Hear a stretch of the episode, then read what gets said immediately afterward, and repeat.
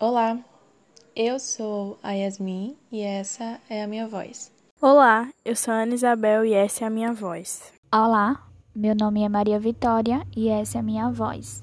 Nós estudamos no Instituto Federal de Alagoas, fazemos o curso de Química e somos parte da turma 722B. Hoje, 23 de março de 2021, falaremos nesse podcast sobre fungos. No episódio de hoje, o assunto específico é sobre fungos nos queijos.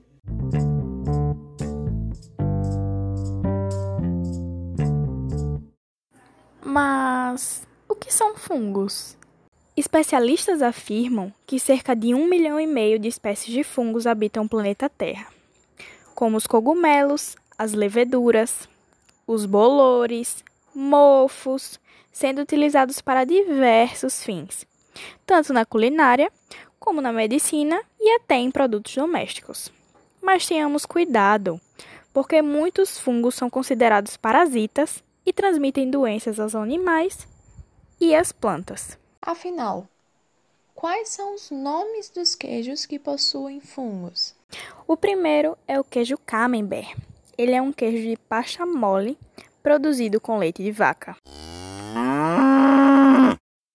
Esse queijo possui uma fina crosta de bolor, penicillium branco, que se torna impregnada de pigmentos vermelhos castanhos e amarelos à medida que matura.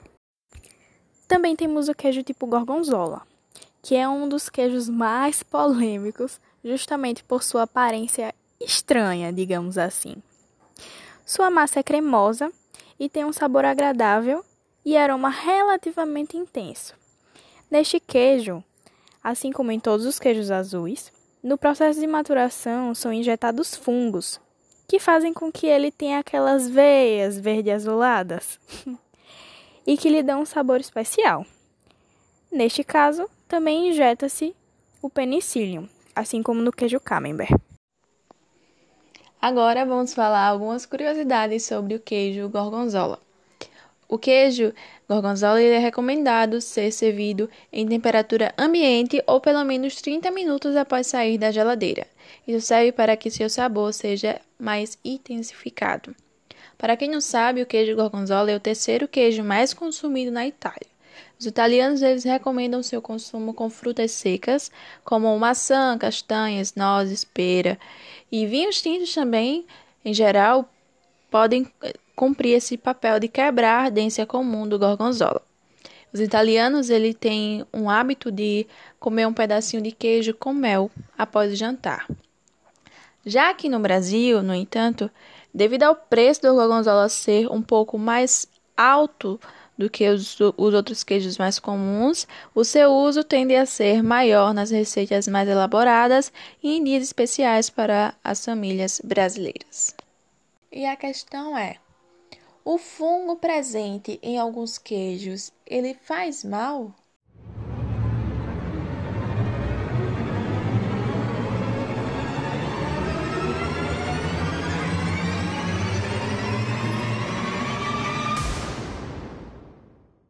Seu mofo não é considerado ruim para a saúde.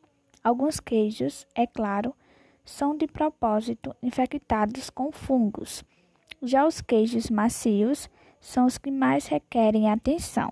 A presença de mofo sugere contaminação não apenas por fungos indesejáveis, mas também por bactérias que causam danos. Se estiverem mofados, jogue fora. Bom, pessoal, esse é o episódio de hoje. Muito obrigada por estar conosco até o final. Eu espero ter contribuído positivamente. E ah, só mais um lembrete. Se puder, fique em casa. Um abraço.